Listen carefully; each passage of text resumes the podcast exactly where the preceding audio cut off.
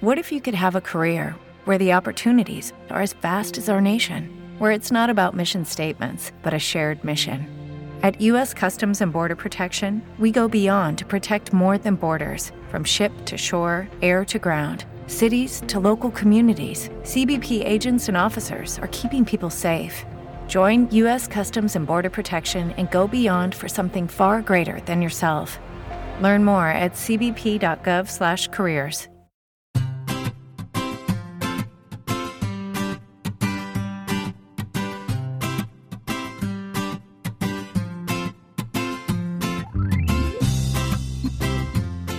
Bienvenidos al capítulo 127 de Perspectiva, un podcast de Milcar FM donde analizamos cada semana todas las decisiones y estrategias de las empresas que nos rodean. Hoy daremos unas pinceladas de cuáles son los puntos clave que debemos plantearnos antes de lanzarnos a montar una empresa. Si eres de los que les gusta estar informados, no lo dudes, sube el volumen y acompáñame. Yo soy David Isashi y hoy es 29 de abril de 2019. ¡Comenzamos!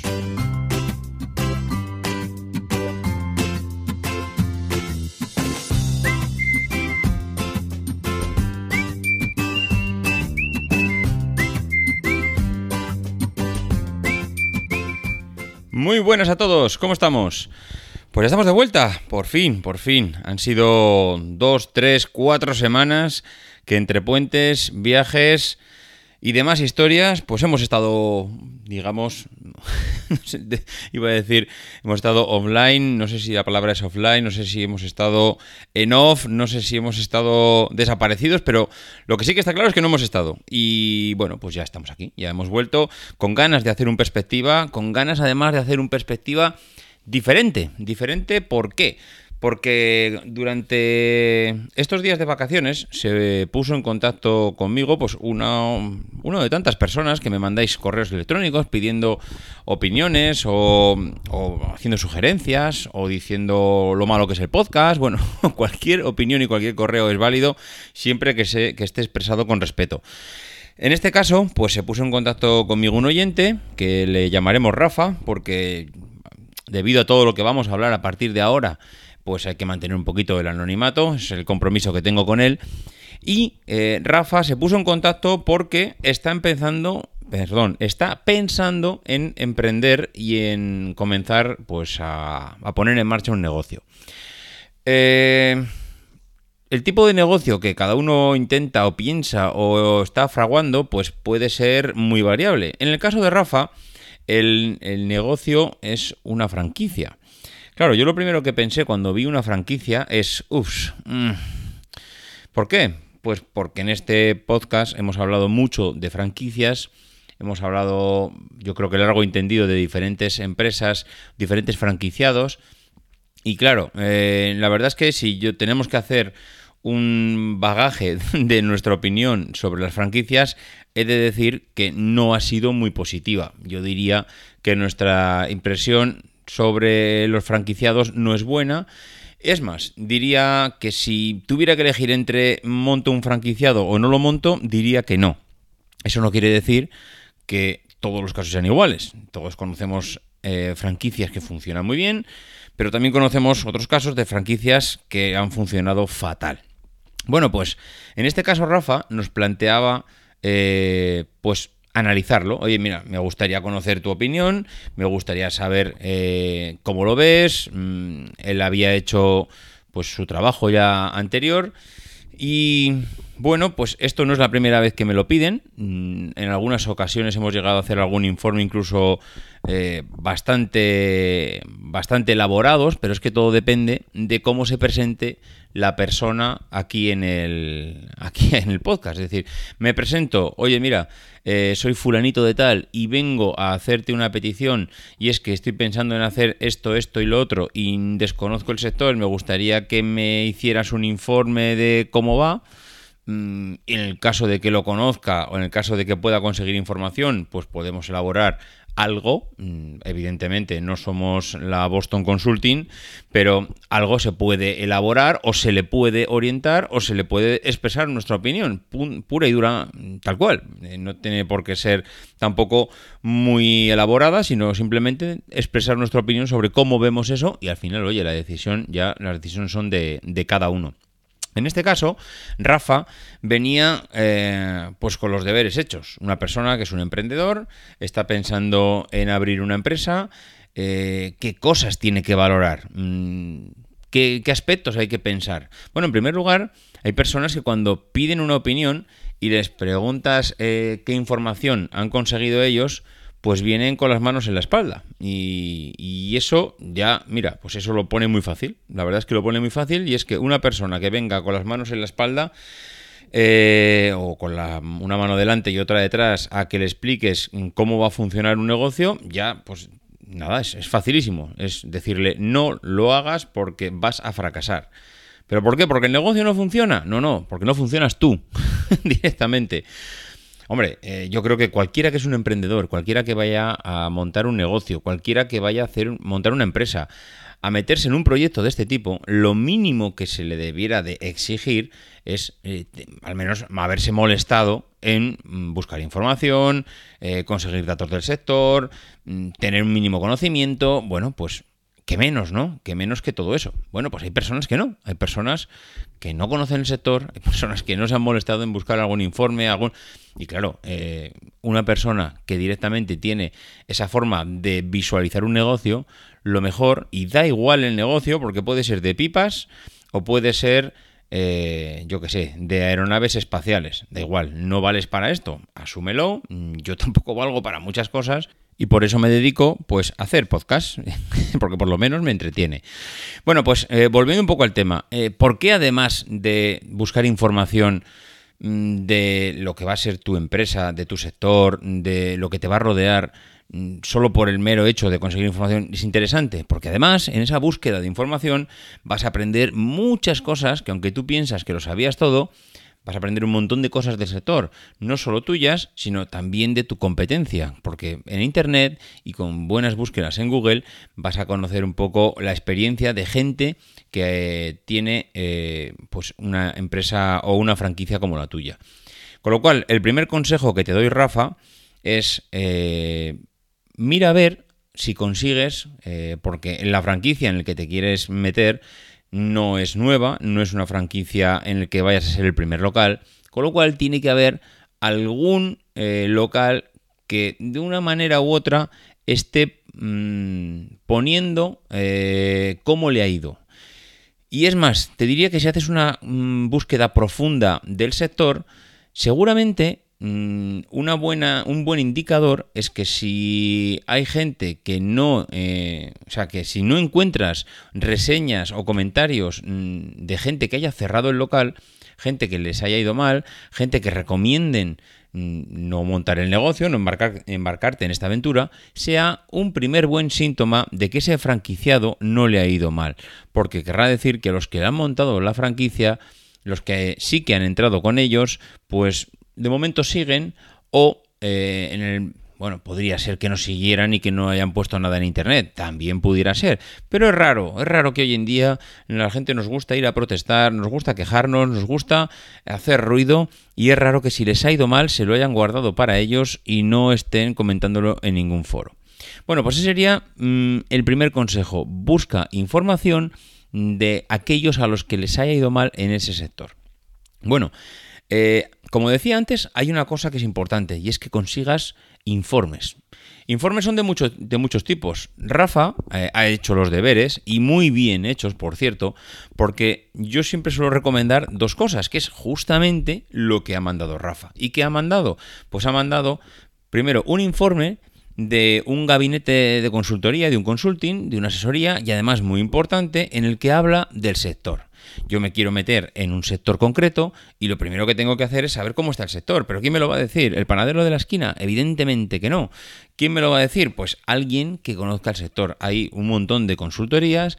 No es fácil acceder a estos informes, no sé cómo lo habrá obtenido Rafa, no sé si directamente pagando por él o mm, yo diría que también se pueden conseguir en función de las habilidades que tienes de buscar en Google pues mm, metiéndote un poquito en el sector seguramente eh, puedas encontrar este tipo de informes.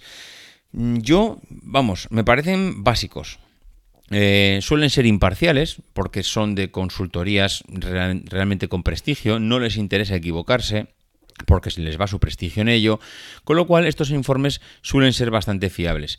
Y aunque depende de cómo haya sido parido ese informe, porque los hay súper independientes o los hay pagados por empresas, pues para dirigir un poco al mercado en una dirección concreta o porque quieren que salga un, determinado resultado. No nos olvidemos que los informes son pagados por las grandes multinacionales, con lo cual si una multinacional quiere dirigir hacia un determinado resultado, pues en un informe pues puede orientar a esa consultoría, no te digo que manipularles, porque eso sería que el, consulting está haciendo muy mal su trabajo, pero sí que puede orientarles hacia, mm, hacia el resultado final. Por lo menos, si quiero que salga negro, pues hombre, no te voy a presentar unos números diciendo que sale eh, verde. Pues intentaremos presentarte números grises, azules oscuros, verdes opacos mm, muy oscurecidos, para que tú vayas pensando que el sector va hacia el negro.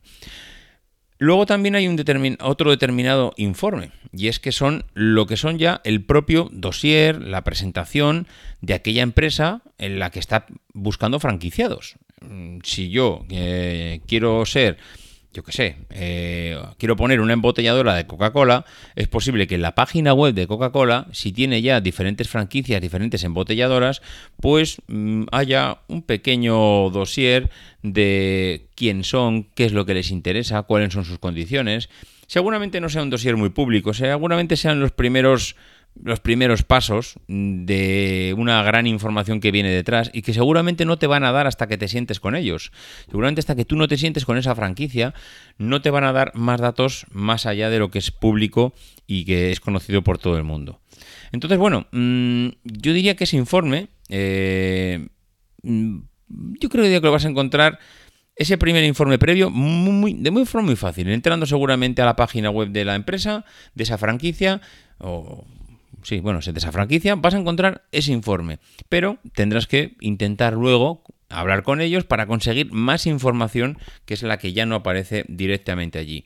Evidentemente esa información que te dan es su información, es la que a ellos les interesa venderte. Aquí empieza tu habilidad para mm, buscar entre líneas, buscarle los tres pies al gato, porque seguramente lo sabrá. Lo que pasa es que ellos no te lo van a contar, evidentemente. Entonces, son informes para analizar la parte positiva del negocio. Mm, ellos ya se van a encargar de que tú veas esa parte positiva. No vas a encontrar nada negativo.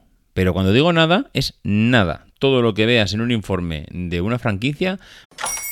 Hola, buenos días, mi pana.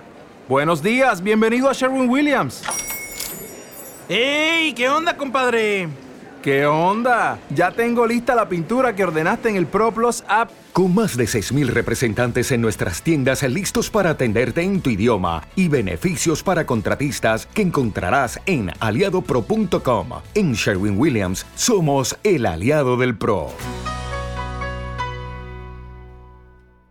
Dale más potencia a tu primavera con The Home Depot. Obtén una potencia similar a la de la gasolina para poder recortar y soplar con el sistema OnePlus de 18 voltios de Ryobi desde solo 89 dólares. Potencia para podar un tercio de un acre con una carga. Potencia para recortar el césped que dura hasta dos horas. Y fuerza de soplado de 110 millas por hora. Todo con una batería intercambiable. Llévate el sistema inalámbrico OnePlus de 18 voltios de Ryobi. Solo en The Home Depot. Haces más. Logras más va a ser positivo. ¿Eso es malo? No, no, es simplemente que lo tienes que saber, que no todo es oro, lo que reluce y que tienes que encontrarle cuáles son los inconvenientes, que seguro que los hay, pero ellos no te los van a contar. Bueno, eh, ¿qué tienen que tener estos informes? Pues mm, aquí hay que saber también un poco filtrar. Yo creo que cualquiera, y cuando digo cualquiera es cualquiera de nosotros, es capaz de, pues, cuando menos, saber qué información es realmente la importante, cuál va un poquillo ahí de relleno y qué información es basura totalmente. Entonces, cuando tú ves un informe en el que te dicen, tenemos la fórmula mágica para ganar dinero, directamente todo eso es ya basura, directamente lo puedes tachar porque no vale para nada. Eso está claro que no vale, no te aporta nada. No hay fórmulas mágicas ni, ni, caballos que vuelen. Eh, tenemos años de experiencia en el sector. Pues mm, mira, precisamente en el caso de Rafa, los años de experiencia en el sector casi es de lo que más me, me hace dudar, porque cuando tienes años de experiencia en el sector y las experiencias anteriores han sido regulares, es verdad que los americanos dicen, y también creo que tienen su parte de razón, que una persona que ya ha, pasado por una experiencia y ha visto los errores y ha tropezado y ahora vuelve a levantarse, hombre, pues es verdad, oye, pues eso no se paga con dinero, que muchas veces nos obsesionamos con que una persona tenga determinadas eh, titulaciones, idiomas, eh, másters y demás, y en cambio hay otra persona que durante todo ese tiempo que iba estudiando, el otro estaba aprendiendo en la vida real, se ha tropezado cuatro veces, ha fracasado dos de ellas y encima ahora monta un negocio con toda esa experiencia que viene por detrás. Hombre, a mí igual casi prefiero lo segundo. Lo que pasa que, bueno, no sé, eh, prefiero lo segundo, pero sí que es verdad que tampoco hace falta que vayamos presumiendo de ello. Si a mí me vas diciendo que, oh, es que fíjate, este franquiciado está dirigido por fulanito de copas que mm, ya creó eh, una empresa mm, que se fue a la quiebra. Hombre, pues hombre, no sé, está bien que haya creado otra, seguramente no repetirá errores, pero casi prefiero que mm, la persona que en la que voy a dejar mi dinero sea alguien ya con éxitos anteriores, no con, con fracasos. Pero bueno, sin más, eh, tenerlo en cuenta. El tener experiencia en el sector puede ser bueno o puede ser malo, simplemente hay que analizarlo. Eh, que haya estado en otras empresas, está bien. Eso yo creo que es un, es un valor. Que tú veas que la persona que está llevando este tema simplemente lleva mucho tiempo en el sector, pues hombre, yo eso no es ni bueno ni malo. Si algo tiene que pesar es hacia lo bueno, no hacia lo malo. Por lo menos que sea gente con experiencia en el que vayas a depositar eh, parte de tu dinero. Eh, los informes que tengan gráficos, que tengan tablas, que tengan análisis, eso es lo realmente importante. Lo demás mm, es que tenemos, basamos nuestra experiencia en la calidad. ¿Qué nos diferencia de la competencia? La calidad. Y un truño para ti. es así lo como lo digo. A mí cuando eh, me dicen es que nos diferenciamos de la competencia en que nuestro producto es de calidad. Mira, la calidad hoy en día es que ya va metida dentro del producto, va metida dentro del servicio, va metida dentro del negocio y es que se presupone como el valor en la mili. No hay nadie, nadie, nadie, nadie que tenga un negocio en el que no tenga calidad, donde no trabaje con cierta eh, excelencia en, en la parte de operaciones, donde su producto no sea de calidad. Es que si alguien me dice que mm, no es que mi producto no es de calidad y todavía gano dinero, pues mira, no sé, igual es que tiene una fórmula que no ha descubierto nadie, pero es que lo de trabajar con calidad, yo lo siento mucho, pero ya no me lo creo. Todo, eh, hoy en día, con más o menos, es de calidad. Y lo de que a mí me diferencia la de la competencia es que, vamos, como la frase de, no es que nosotros pensamos en el cliente, anda, mira, esta es nueva. Y los demás no, ¿no? Los demás no piensan en el cliente. Es que, de verdad que me ponen mal esas frases vacías. Nosotros pensamos en el cliente, nosotros nos diferencia la calidad, nosotros vivimos para ti. de verdad no puedo, no puedo con ese tipo de, puntos de vista. Eso está muy bien de cara a la galería, rellena documentos, rellena informes, pero no es nada diferencial, no es algo en lo que basarse para tomar ninguna decisión. Bueno, como decía, ¿qué debe tener un informe? Pues debe tener, pues eso, mm, gráficos, tablas, datos. Es lo único medible y es lo único en, los que en lo que te puedes basar. Y sobre todo, que sean datos actualizados. Rafa me ponía en su email que había encontrado eh, informes mm, y a mí no me parecen mal porque son relativamente recientes. Mm, podemos decir que igual hay el último año, año y medio, no tenemos datos sobre ellos, es verdad, pero Mm, hasta dos años, mm, si tienes un informe, daros cuenta que estamos ahora mismo en el 2019, estamos grabando el podcast. Hombre, eh, podríamos, como lo estamos grabando en abril, lo normal sería ya tener el cierre del año del 2018 y tener ya los resultados. Eso sería lo normal. Y más aún cuando hemos terminado el primer trimestre y casi todas las empresas que cotizan en bolsa ya han comunicado cuáles son los resultados de ese primer cuarto. Entonces, hombre, ya sería la leche tener datos de, cierre del, del, primer cuarto de, del 2019. Eso no lo vais a conseguir, vamos, a no ser que seáis mm, y mováis una cantidad de hilos bestial. Sería la leche tener el cierre del año pasado. 2018 sería, yo creo que realmente bueno. 2017, pues no está mal, no, no está mal, pero empiezas a tener falta de información. Luego hablaremos más adelante de por qué pienso que el que te falten datos de un año es posiblemente un poco de carencia, pero bueno, lo quiero comentar un poco, un poco más adelante. Pues eso, que tengan tablas, que tengan gráficos y que tengan datos mm, en los que tú puedas ver tendencias, donde tú puedas analizar números y puedas eh, basarte en algo eh, concreto.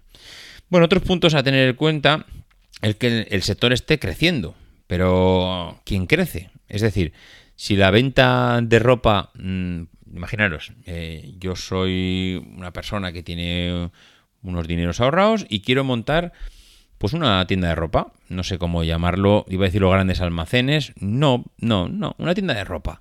Claro, yo que quiero montar una tienda de ropa mm, en mi pueblo, en mi ciudad, eh, digo, oye, mira, voy a montar esto, que menos que mirar a ver cómo está el sector de la distribución de, de la distribución de textil, ¿no? Bueno, pues voy a ver, ostras, fíjate, está subiendo, mm, qué interesante, está subiendo, están ganando dinero, se están llenando los bolsillos. Ahora monto yo mi tienda de ropa y a los tres meses he cerrado. Eso, mmm, alguno dirá, pero ¿cómo puede ser? Si alguno dirá, no, la persona que, que montó la tienda dirá, ¿cómo puede ser? Si a mí esto si todos los indicadores decían que este sector estaba en crecimiento, que mm, los grandes, eh, las grandes firmas estaban ganando dinero a las puertas, ya, ya, precisamente por eso. Hombre, hay que ver quién gana dinero dentro del sector. Es posible que Zara esté ganando dinero, pero es posible que Primark no lo esté ganando. Es posible que Zara y Primark lo estén ganando, es posible que Zara, Primark, Mango lo estén ganando, pero es posible que las tiendas de tu barrio estén cerrando. Eso es lo que tenemos que ver una cosa es que el sector vaya bien y otra cosa es que todo el mundo dentro del sector le vaya bien. Eso no es así. Entonces, es un aspecto a tener en cuenta. Eh, conocer el sector es importante. Yo creo que que te puedan gustar los coches mm, no quiere decir que tengas que montar un negocio de coches. Eh, o sea, eh, no sé si me explico. A mí me gustan los coches, pero desconozco cómo funciona la automoción, desconozco cómo funciona el servicio postventa, no tengo ni idea de la mecánica. Eh, por leches, no, me, no voy a montar un taller. Eh, no sé, yo aquí habéis escuchado en este podcast a, a, Ramón Cano, a Paco Culebras. Son gente relacionadas con la automoción, son gente apasionados de los coches, son, son gente que, que, que, más que menos ha estado relacionado porque ha investigado, porque, mm, no sé, porque le gusta el tema, porque trabaja en ello. Ramón trabaja en el tema de coches, con lo cual, hombre, pues mm, es una persona que cuando menos hay que escucharla porque mm, tiene información que los demás no tenemos, porque parece que tiene conocimientos, porque parece que habla con criterio. Luego se podrá equivocar o no, pero como todo el mundo, pero bueno, pero por lo menos ya estás metido dentro del sector.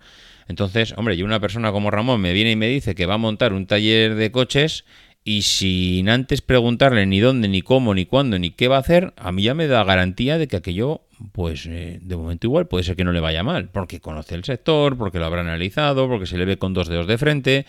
En cambio, si yo ahora voy donde Ramón y le digo, Ramón, voy a montar un taller mecánico, ¿dónde? ¿En mi pueblo? Pues vaya full. pues es lo primero que me dirá, ¿por qué? Pues porque por mucha buena voluntad que yo tenga, yo no estoy metido en el sector de la automoción, no conozco los entresijos que hay por detrás. Mm, me puede llevar la pasión que me guste un coche, pero no he estado nunca relacionado con ellos. No sé si me explico. Estaría bien que si vas a meterte en un negocio tengas un cierto conocimiento un poquito más allá de la parte fanática de que te gusta mm, el sector. Yo soy un fanático de Apple, reconocido por todo el mundo y reconocido por mí mismo, pero yo no estoy metido en el sector de las telecomunicaciones, con lo cual eh, si voy a vender teléfonos móviles, pues igual, igual lo paso mal. Igual si voy a vender ordenadores lo paso mal. Igual si voy a vender... Eh, no sé, eh, creo que se me entiende y creo que me explico por lo menos tener ciertos conocimientos de cómo funciona un sector. Eh, más cosas que tenía para comentar eh, con Rafa. Mm, es importante una cosa también. Saber cuánto mm, vas a sentirte acompañado cuando te metas en una franquicia, en un negocio. Lo que más me ha gustado de los informes que me ha pasado Rafa es que la empresa eh, estaba antes, durante y después del día de la apertura.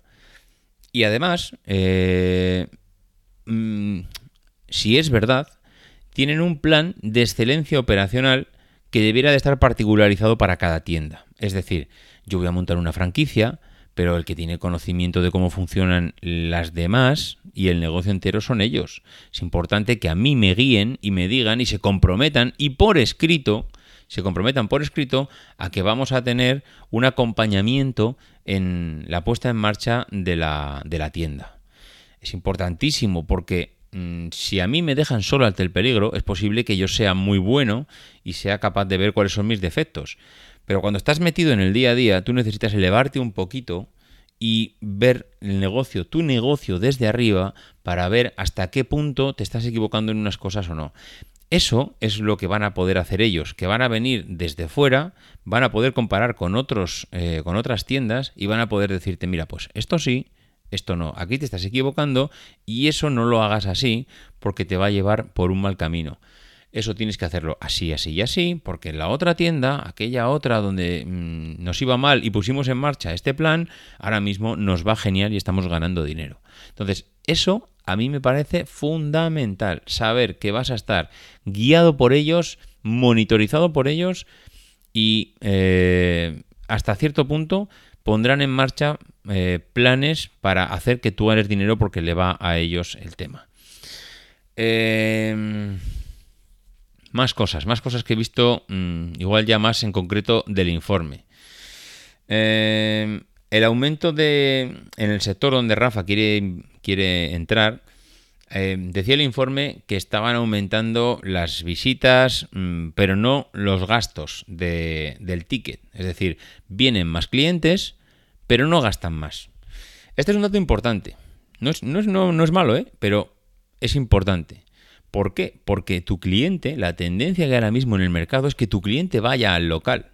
Hay que ir a... Mm, es que lo importante, y es donde yo creo que mucha gente no lo tiene claro, es que lo primero que tienes que conseguir es que tu cliente vaya a tu local. Por eso las grandes empresas van a las grandes ciudades a montar las tiendas en el centro de la ciudad, porque es donde están los clientes. Dicho esto, si tú no tienes la suerte o la capacidad económica de montar eh, un negocio en el centro de la ciudad, tienes que asegurarte, por el motivo que sea, que tu cliente va a tu local. Y esto es algo que yo pongo siempre el ejemplo eh, del equipo de fútbol de mi hijo. Y es que en todos los campos de fútbol, de, pero vamos, el más de regional para abajo, es decir, no estoy hablando del, Bernabéu ni del Camp Nou, estoy hablando de campo, campuchos de fútbol, hay una cafetería. Una cafetería donde los padres que llevamos los niños al fútbol, vamos los sábados y los domingos. Eso no quiere decir que vayamos dos veces, el sábado, no, es que los, unos padres van los sábados por la mañana, otros van a mediodía, otros por la tarde, otros van el domingo por la mañana y otros por la... Bueno, pues eh, los campos de fútbol no están en el centro de las ciudades. Los campos de fútbol normalmente suelen estar en la periferia y si me apuras mucho están hasta fuera de la ciudad en muchos casos. Bueno, pues hay veces que el negocio más rentable del mundo es la cafetería del campo de fútbol. ¿Por qué digo eso? Porque tienes a los clientes allí todos los días. Durante todos los días por la tarde hay entrenamientos. Los padres llevan a los hijos al fútbol. Están en la cafetería mientras el hijo está entrenando. Pues eso es garantizarse que tu cliente va a venir a tu establecimiento. Va a venir a ti. Es que eso es la parte más fundamental de tu negocio. Vas a montar un negocio en un sitio donde de lunes a viernes, todas las tardes, vienen los clientes. Y donde los fines de semana, los dos días, el sábado y el domingo, mañana y tarde, vienen los clientes. Es decir, el 80% del tiempo que tu negocio está abierto, ojo que igual no hay que abrirlo por la mañana, entre semana, ¿eh? pero el 80% del tiempo tu negocio está lleno de clientes. Y ahora ya forma parte de ti el saber qué hacer para que para que vengan esos clientes. Y hay que saber el tiempo que están los clientes en el local. Em, aquí hay diferentes puntos de vista. Porque, claro, una vez que tienes el cliente hay que pensar en que se gaste el dinero. ¿Cómo se gasta el dinero? Pues es que aquí depende del tipo de negocio. Hay veces que el dinero se gasta estando el cliente más tiempo en tu local. Es decir, si yo tengo un, negocio que es un casino, tengo clarísimo que el cliente no viene a pasar la tarde. El cliente viene a estar más a, estar a gastar dinero en las máquinas, en los casinos, en los juegos. Entonces, si mi cliente está una hora, gastará 100. Pero si consigo que esté tres horas, gastará 300. Y eso es matemático. Nadie va a un casino a mirar. Si estás allí es porque estás gastando. Entonces es importante que tu cliente pase más tiempo. ¿Cómo? Ahí ya depende de cómo te, las ingenies para que pase más tiempo en el local. Hay diferentes anzuelos para, hacer que el cliente pase más horas eh, en, el, en, el, negocio. También es verdad que ahí, eh, cuando no viene, cuando no hay posibilidad de que esté más tiempo, otra solución es elevar el precio del producto. Mm, ¿Tienes posibilidad de elevar el precio del producto? ¿Vas a tener competencia? Mm, ¿Te lo permite? No. Bueno, eso ya te lo tienes que analizar. Pero otra manera de rentabilizar el tiempo, el poco tiempo que hay veces que está el cliente en el local, es aumentar el precio del producto. El poder hacerlo no depende de que tú lo analices. Y hay veces de que no va a estar más tiempo, no puedes elevar el precio del producto, pero sí puedes hacer que compre más productos. Es decir, el precio es el mismo, pero hombre, si yo qué sé, eh, y ahora, por ejemplo, me voy a un negocio, eh, los bazares chinos. Eh, tú vas a ir a un bazar chino y el tiempo que vas a estar en el local, pues no lo vas a ampliar, la verdad. Vas, vas buscando algo concreto y ya está. ¿Vas a poder elevar el precio del producto? Pues no, pues porque son negocios donde tú vas precisamente allí porque el producto es barato. Tú no vas a ir a un bazar chino a pagar por un producto, vamos, como si lo estuvieses comprando en, yo qué sé, en alto standing. Tú vas a un bazar chino y compras lo que tienes que comprar. ¿Qué pasa? Que en un bazar chino eh, consiguen, la mayoría de las veces, que cuando tú vas a comprar una cosa, sales con cinco. ¿Por qué? Primero porque son baratas, porque al final dice, ay, va, pues si cuesta 20 céntimos, si cuesta un, euro, si cuesta, es tan barato que es muy fácil picar. Y segundo, tienen millones de productos, millones de productos. Es que mm, cuando vas dirigiéndote hacia el pasillo donde está la alfombrilla del coche que quieres comprar, has pasado por el pasillo mm, de las bombillas y te acuerdas que tienes una bombilla en casa fundida y te acuerdas que te faltan vasos y vas y tienes al lado el pasillo de las cosas de cocina. Y cuando te vas, tu hijo te dice cómprame un sobre de cromos de la liga de fútbol o del Fortnite. El caso es que eh, ellos consiguen que vas a por un producto y sales con cinco. Has estado prácticamente el mismo tiempo, porque es despreciable el tiempo que te cuesta coger esos productos, pero en el mismo tiempo has salido con más productos. Y eso al final son diferentes formas de enfocar un poco al cliente. Pero lo que está claro es que lo más importante es hacer que el cliente venga. Y yo creo que por el negocio que plantea Rafa, el cliente yo creo que va a estar. Yo tengo la sensación de que esos clientes van a ir. Yo creo que la tendencia que hay ahora mismo en este sector es que no va a ser falta de clientes. Todo lo contrario, ahora mismo la gente lo que busca es salir de casa, ambiente, ocio, buscar una experiencia, buscar disfrutar, no sé, ahora mismo mm, desde luego, tal como está la economía, lo que se está viendo es que mm, los hábitos de la gente es salir el fin de semana, la playa, el parque, el paseo, el monte, el cine, lo que sea. Pero no estamos en un momento de recesión donde la gente se queda en casa para no gastar y aunque pudiera llegar, que llegará, eh, de hecho, ahora mismo hay una pequeña desaceleración. Recordar que veníamos de una crisis brutal, recordar que nos pegamos la leche mundial y ahora llevamos un par de añitos que parece que está recuperándose la cosa. Lo que pasa que cuando hablamos de recuperar tenemos que tener claro que si antes íbamos a 450 kilómetros por hora en un deportivo, pues eh, Mm, nos, primero nos salimos de la curva y nos metimos una leche bestial, llevamos muchos años para recuperarnos de aquel accidente con aquel deportivo. Y cuando volvimos a conducir y cuando nos empezamos a recuperar un poco de aquel batacazo, primero ya no teníamos un deportivo, ahora lo que teníamos era un patinete. Y hemos pasado mm, los años duros duros con el patinete. Eh, con los ahorros que hemos obtenido nos hemos comprado una moto y ahora pues vamos con la moto pues a, a 120 hemos ido durante los últimos años con la moto. mm, ahora está, parece, parece, que esto no lo sabe nadie, porque la anterior crisis no la vaticinó nadie, y ahora parece que hay, hemos bajado un poquito la velocidad de la moto. En vez de 120, vamos a 100. ¿Volveremos a llegar al deportivo aquel de hace muchos años? Espero que no. Yo lo veo impensable volver a llegar al deportivo porque creo que es lo que menos nos conviene. Volver a volvernos locos todos y volver a correr a 450 kilómetros por hora por carretera de montaña, que es como nos dimos la leche en la anterior ocasión. Yo creo que ahora con la moto a 100 pues hombre, si podemos llegar a 150 con la moto, mejor. Y si algún día ya podemos coger la moto, venderla y comprarnos un coche, ya sería la leche. Pero mm, de momento parece, y todo el mundo lleva diciendo lo mismo en los últimos mm, años, seis meses, que esto de ir a 120 con la moto, pues como que igual no iba a durar mucho. Que igual... Eh, igual hay que bajar las revoluciones a la moto y en vez de comprarnos una de 125 o una de 250, pues igual Igual hay que ir a, la Vespino antigua. Bueno, no sé. El caso es que ahora la cosa está otra vez en ya veremos. Y otra de las cosas que tenéis que analizar, hablando ya de, estabilidad de tu negocio, es eh, que tenemos un problema de inestabilidad grandísimo. Cuando os pasen en, en, informes, gráficos, datos de las tendencias del mercado y os marquen tendencias... Mira, me ha gustado mucho del informe de que me ha pasado Rafa, que el informe no habla, habla evidentemente de tendencias, solo faltaba que no hablase de tendencias, pero no te las ponen ya los gráficos. He visto informes donde ya te dibujan resultados del 2020, 21, 22, 24 y hasta, vamos, no te ponen el 2030 de milagro. Pero por Dios, si tenemos una inestabilidad bestial, y eso es lo que tenemos que tener en cuenta.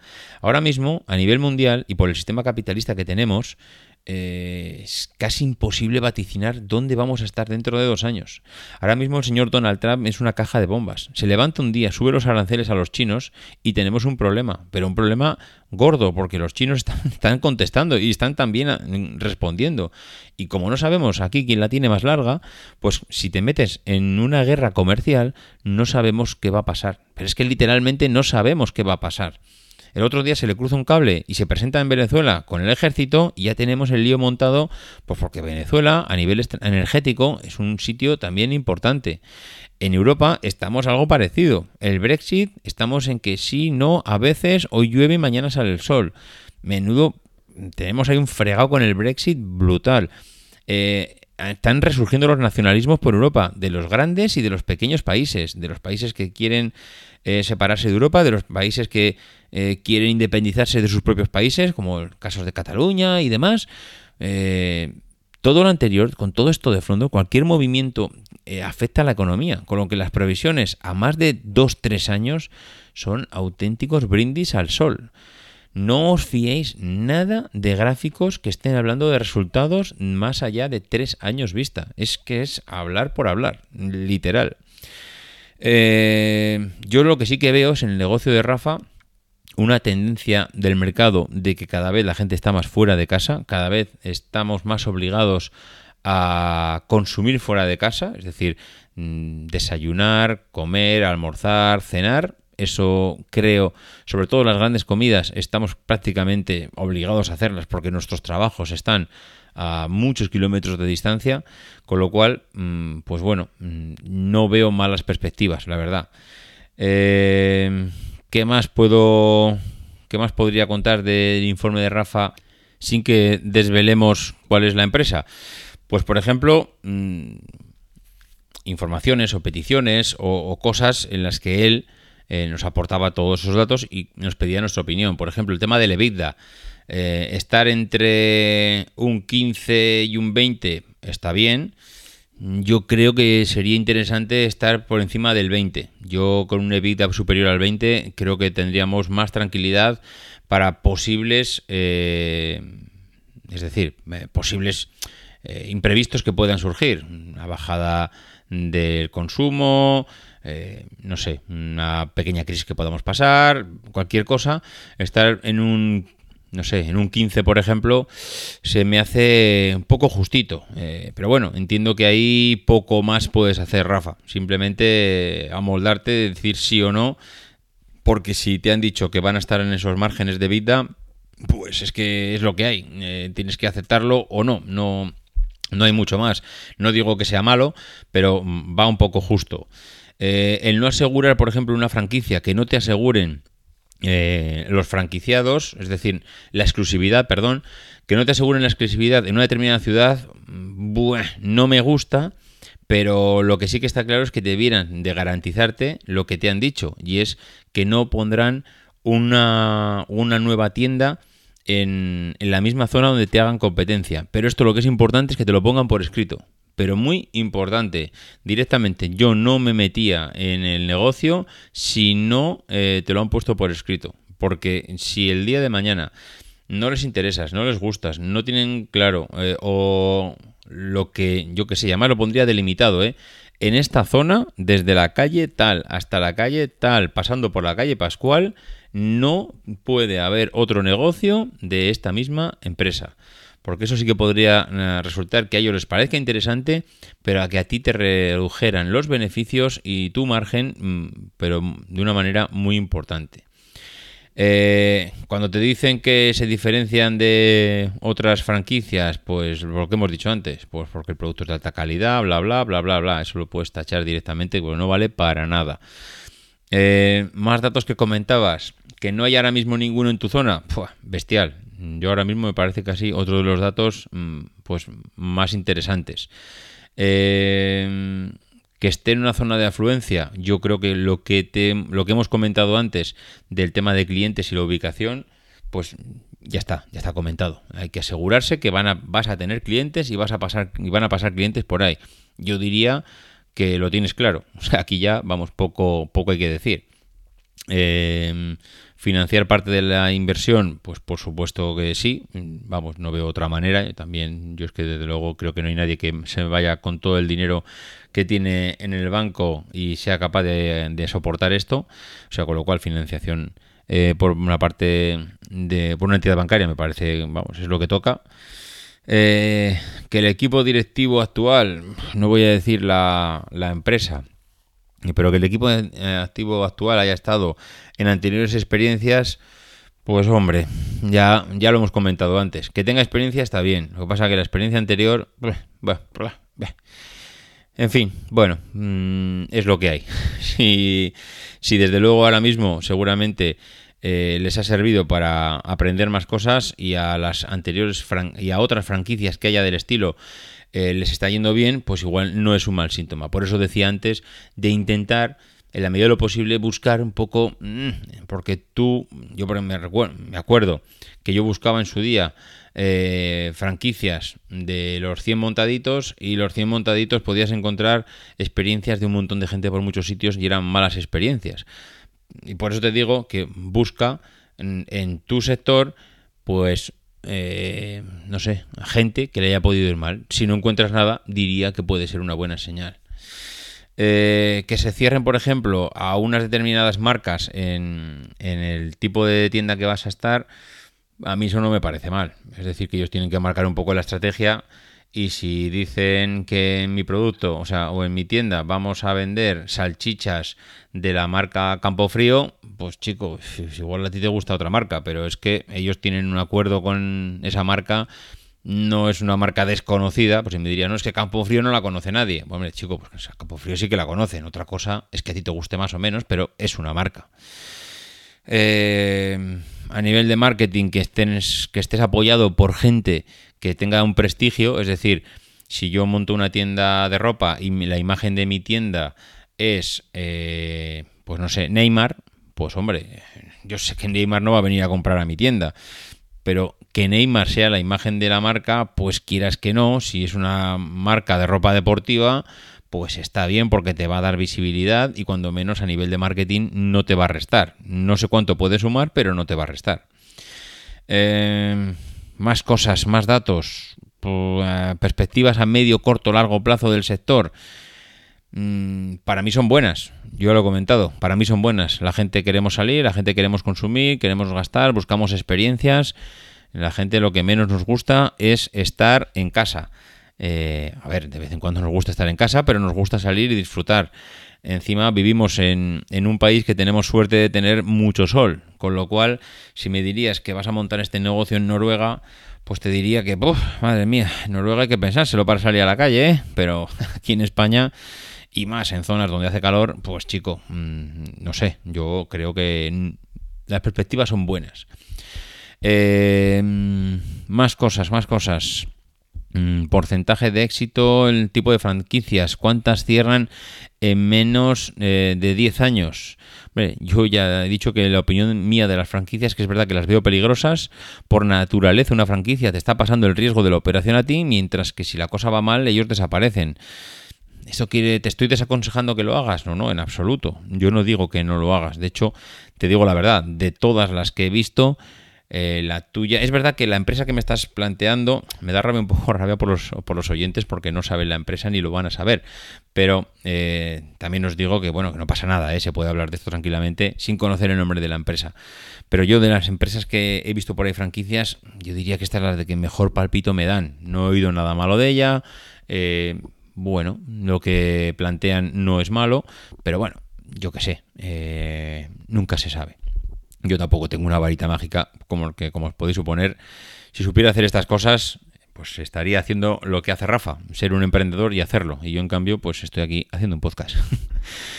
bueno, eh, más cosas, más cosas. Mm, ah, sí, sí, una cosa, y ya con esto creo que, que podemos terminar. Eh, en una franquicia se puede llegar a ser inversor. Es decir, montar una franquicia que te vaya muy bien y marcharte a los... Marcharte, digo, dejar el negocio funcionando, tú te vas a tu casa, te pasas un par de horas por la mañana, ves que todo está ok, pones aquello en marcha y el resto del día a funcionar. Yo apostaría que no. Son negocios que están estudiadísimos. Son negocios que están pensados para que los hagas rentables tú, pero tú con tu trabajo. En este caso, los empresarios son ellos. Mm, y la, la palabra empresario, mm, que no se me malinterprete, tú también vas a ser empresario pero el que realmente está dirigiendo la empresa son ellos. Tú mm, vas a poner dinero, vas a abrir un local, pero eres la figura del encargado del local. Es verdad que el encargado del local en este caso se lleva un tanto por ciento muy interesante del negocio. Pero en la figura de una empresa clásica, tú eres el encargado del local. Mm, ¿Vas a poder ganar tanto como para poner a alguien allí a llevar el local y tú te quedas un poco en un segundo plano? Diría que no. Apostaría que no, de hecho. Eh, está todo muy calculado para que cada euro de beneficio en esta operación se lo lleven ellos. Si te han planteado un EBITDA mm, alrededor del 15, si llegas al 21, mm, vamos, será porque se lo van a llevar ellos. Si el negocio da para 21, lo que hay de más se lo llevarán ellos y buscarán la manera de llevárselo. Eh, mm, yo diría que no hay nada más. Yo creo que no hay nada más. Yo creo que con esto, eh, Rafa, mm, he visto que la información que has conseguido es muy buena, he visto que te has movido, difícilmente yo te voy a poder aportar más de los datos que tú has conseguido, creo que son de empresas solventes, de consultings, la información que te dan es, es válida, es amplia, eh, animarte a que lo hagas, pues hombre, ni te quiero animar ni quiero desanimarte. Si tendría que hacer algo, prefiero que lo hagas porque si no lo haces te vas a quedar siempre toda la vida con el gusanillo ese de que ah, tuve la oportunidad de hacerlo y no lo hice. Creo que no planteas ninguna locura. Si te sale mal, que Dios no lo quiera, eh, es posible que sea por cualquier otra cosa, pero no porque no lo has analizado, no porque no te has molestado y no porque no tengas la cabeza sobre los hombros, que se nota que por el correo que me has pasado lo tienes. En fin, pues nada más. Eh, lo único que os diría es que si hay alguno que tiene alguna inquietud, que está pensando en algún negocio, que si no le, que si está buscando una opinión, no tengo ningún problema, todo lo contrario, ya ha habido gente que lo ha hecho, en el que me pasan la información eh, y luego depende de lo que estés buscando. Si me estás, eh, si estás simplemente un, oye, dime qué opinas, pues podemos hacer lo que acabamos de hacer ahora con Rafa. Si estás buscando un gran informe y yo te lo puedo aportar, pues hombre, igual me tienes que invitar a un bocadillo de calamares. Y si estás buscando eh, un, que seamos la Boston Consulting, pues evidentemente tienes que ir a la Boston Consulting, porque lamento deciros que la vida ni los conocimientos nos dan para más. En fin, que muchas gracias por estar aquí, que hemos vuelto, que de momento no hay nada a la vista que diga que no vayamos a poder tener continuidad de aquí a verano, con lo cual que, bien, un poquito de tranquilidad, un poquito de volver a la normalidad y a volver a la periodicidad en el podcast. Nada más, que nos escuchamos la semana que viene, que no os voy a decir las formas de contacto conmigo porque las conocéis de sobra y no las voy a repetir esta semana, y que no dejéis de intentar ser uno de esos locos que hace lo imposible por cambiar el mundo.